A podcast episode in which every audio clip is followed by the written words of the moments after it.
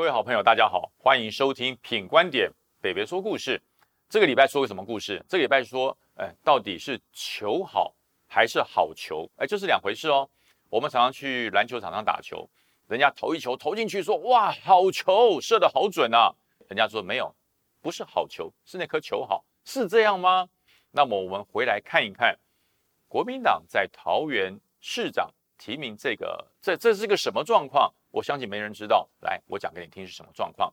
在礼拜三中午十二点的时候，突然间，呃，桃园蓝营内盛传一个讯息，就是说国民党中常会在今天下午即将做一个重大的决定，要决定桃园市长的提名人。那大家都在猜啊，到底是鲁明哲吗？因为鲁明哲前一天才说，如果党中央征召我，我不排除参选。所以大家认为，嗯，一定是民调最强的鲁明哲。那也有人想说，哎，万美玲听说星期一就要公布她正式参选桃园市市长，哎，会是万美玲吗？我们大家想，嗯，说不定哦，还是会提名刚刚将桃园四百八十五个里长完成联署支持的吕玉玲，都有可能，对不对？还有一个大标望。还有一个越走越强、越战越强的罗志强，嗯，听说他的民调已经压过了陈时中，听说他的民调已经碾压了呃郑运鹏，也就是说，在桃园来讲，罗志强的民调已经花了六十天的时间变成最高最棒，所以会不会是要征召罗志强呢？蓝营的群组里面，大家想说，嗯，不管是征召哪一个人，必然得罪另外四分之三的支持者。所以说，嗯，朱立伦这一期南下啊，到底是要征召哪一个人呢？大家都在猜。后来到了下午，大家真的跌破了眼镜，因为这四个人都没有。也就是说，我才不要得罪那四分之三呢。我朱立伦，我党中央要得罪就得罪全部。当一个泱泱大党的党主席，要就是要全部，我全部都得罪。所以派出了一个张善政先生，一个月之内才刚刚入党的新党员。那国民党有一个。天条就是一般党员要参选，你入党一定要满一年，你才可以参选，你才有党权。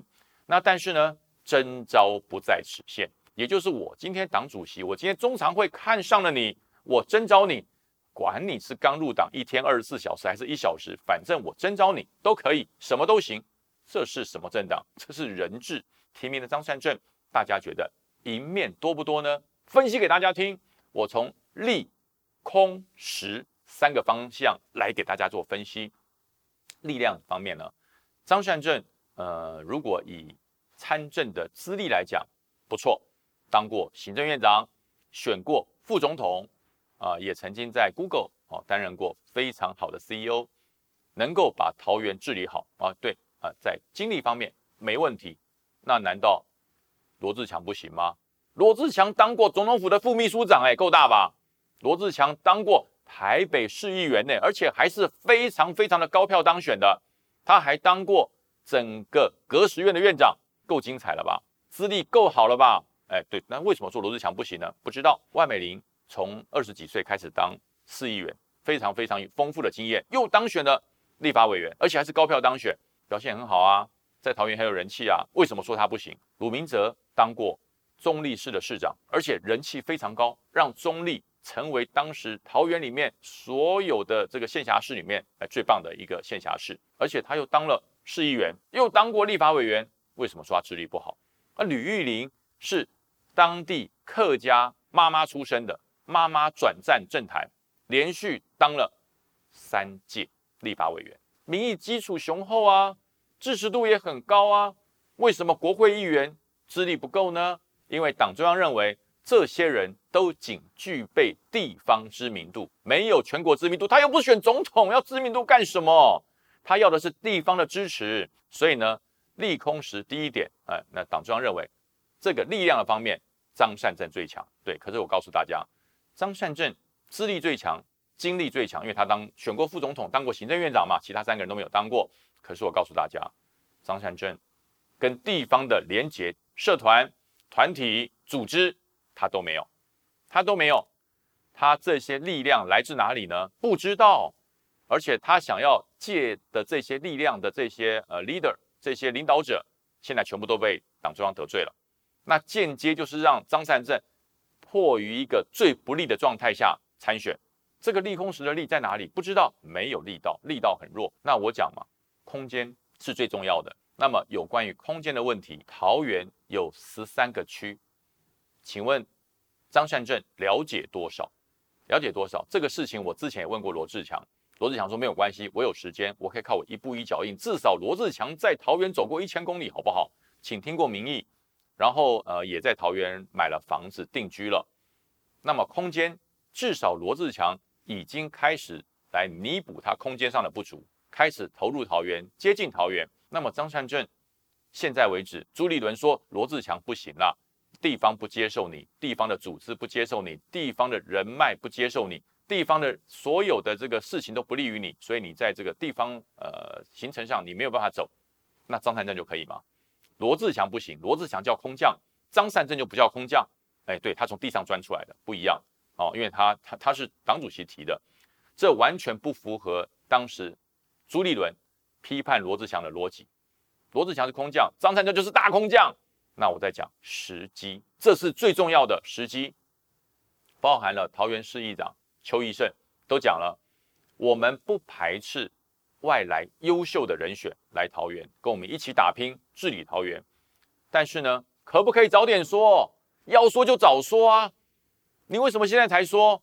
等到我们的同仁都准备投入选战了，等到我们的同仁都已经跟里长做联署了，我们的同仁都已经准备要完整的参宣布参选了，罗志强都把市议员给辞了，到现在你主席才公布你心中的人选，你是在玩我们吗？你是在消费地方吗？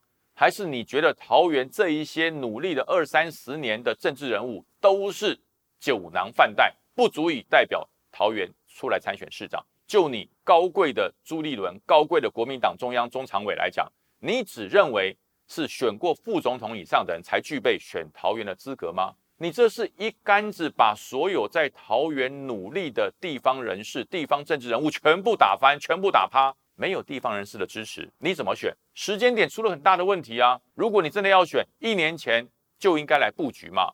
张善政先生一年前就应该听朱立伦的话，到桃园来定居，而不是到花莲去买地嘛？